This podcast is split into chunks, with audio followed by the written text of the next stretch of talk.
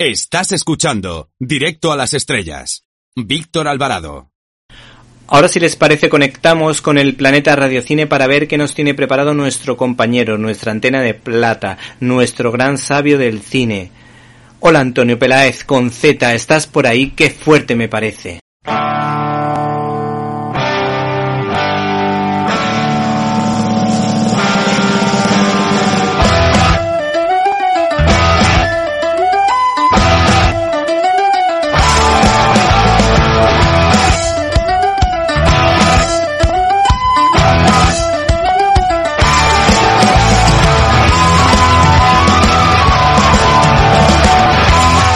¡Qué fuerte!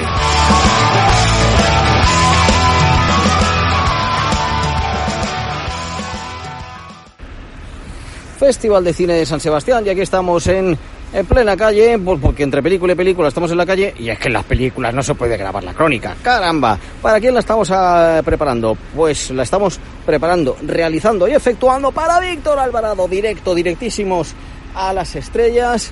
Nos encontramos en, bueno, un festival que al fin y al cabo tiene mucha relación con el Festival de Toronto porque casi la mitad de la eh, sección oficial viene de allí. Toronto, al ser un festival no competitivo, pues sus películas digamos que no computan dentro de lo que se llama FIAPF, sí, con PF, que es la Federación de Productores de Films, que son los que califican los festivales. San Sebastián siempre le ha dado mucha importancia a ser un festival de clase A, un festival competitivo, un festival pues que se sitúa en la misma categoría que los de Venecia, Berlín y por supuesto el Festival de Cannes que es quizás el más eh, influyente por excelencia pero que como dice su director José Luis Rebordinos pues es el más pequeñito de los grandes uh, o a lo mejor es el más grande de los pequeñitos. Bueno, un festival que se ha convertido en el abanderado del cine hispanoamericano en todo el mundo. Aquí con la sección Horizontes Latinos se han dado a conocer muchas películas que venían de otros festivales y se ha subrayado su presencia, incluso se ha favorecido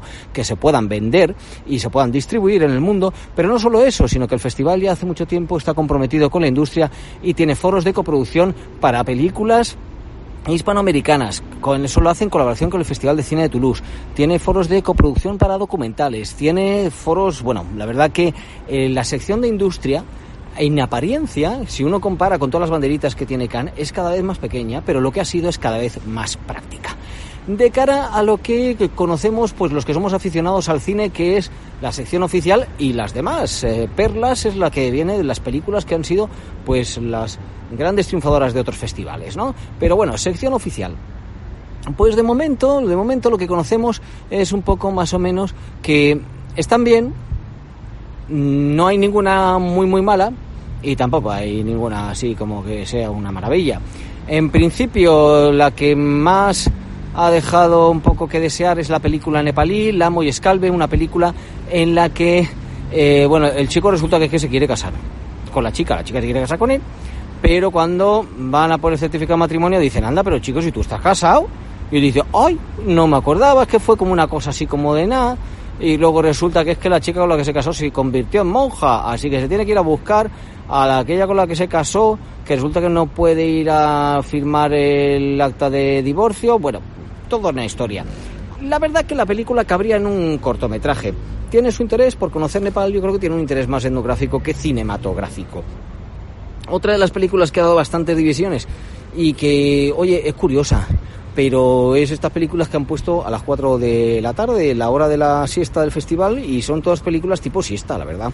Pues eh, Atar Man, un hombre oscuro, oscuro, oscuro, de Adikail Yerzanov, un director de Kazajistán que rueda de maravilla, pero de repente pues mete secuencias en las que los personajes pues se van a jugar al escondite, hay así como cosas que se supone que son comedia, pero que uno le dejan un poquito, un poquito descolocado.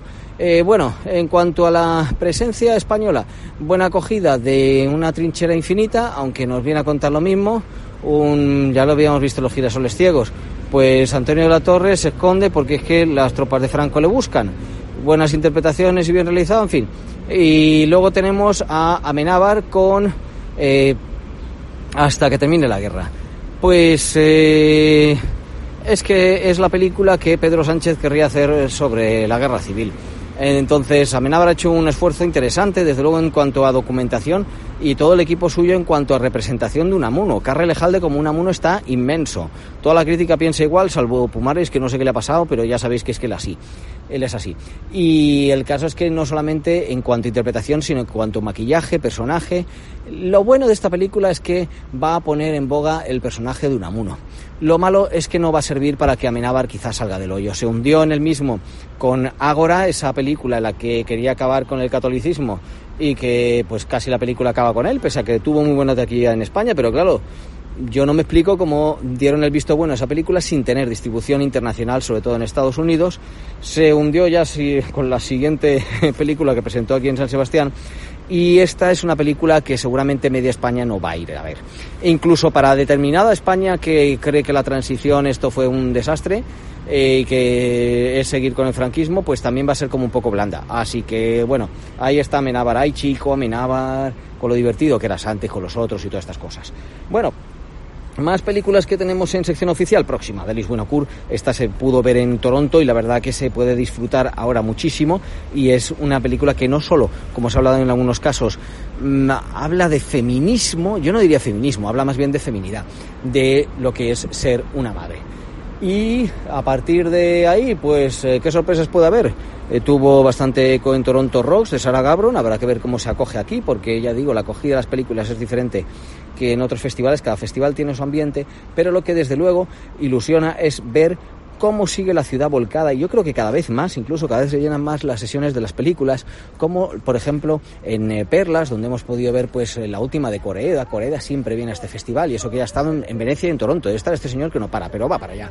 Y como eh, que bueno, que está bien, pero que no es así lo que él normalmente hace. Eh, como hemos eh, podido pues eh, disfrutar, incluso yo creo que la que seguramente ganará será eh, Parasite, la película revelación de este año de, de Bon Joon-ho, que ganó en Cannes, y de otras secciones como Zabaltegui, con un cine más arriesgado, con cortometrajes, con largometrajes, con incluso una serie, la de Leticia Dolera. En fin, un festival de San Sebastián que presenta toda la variedad. ¿Te está gustando este episodio? Hazte fan desde el botón Apoyar del podcast de Nivos. Elige tu aportación y podrás escuchar este y el resto de sus episodios extra. Además, ayudarás a su productor a seguir creando contenido con la misma pasión y dedicación.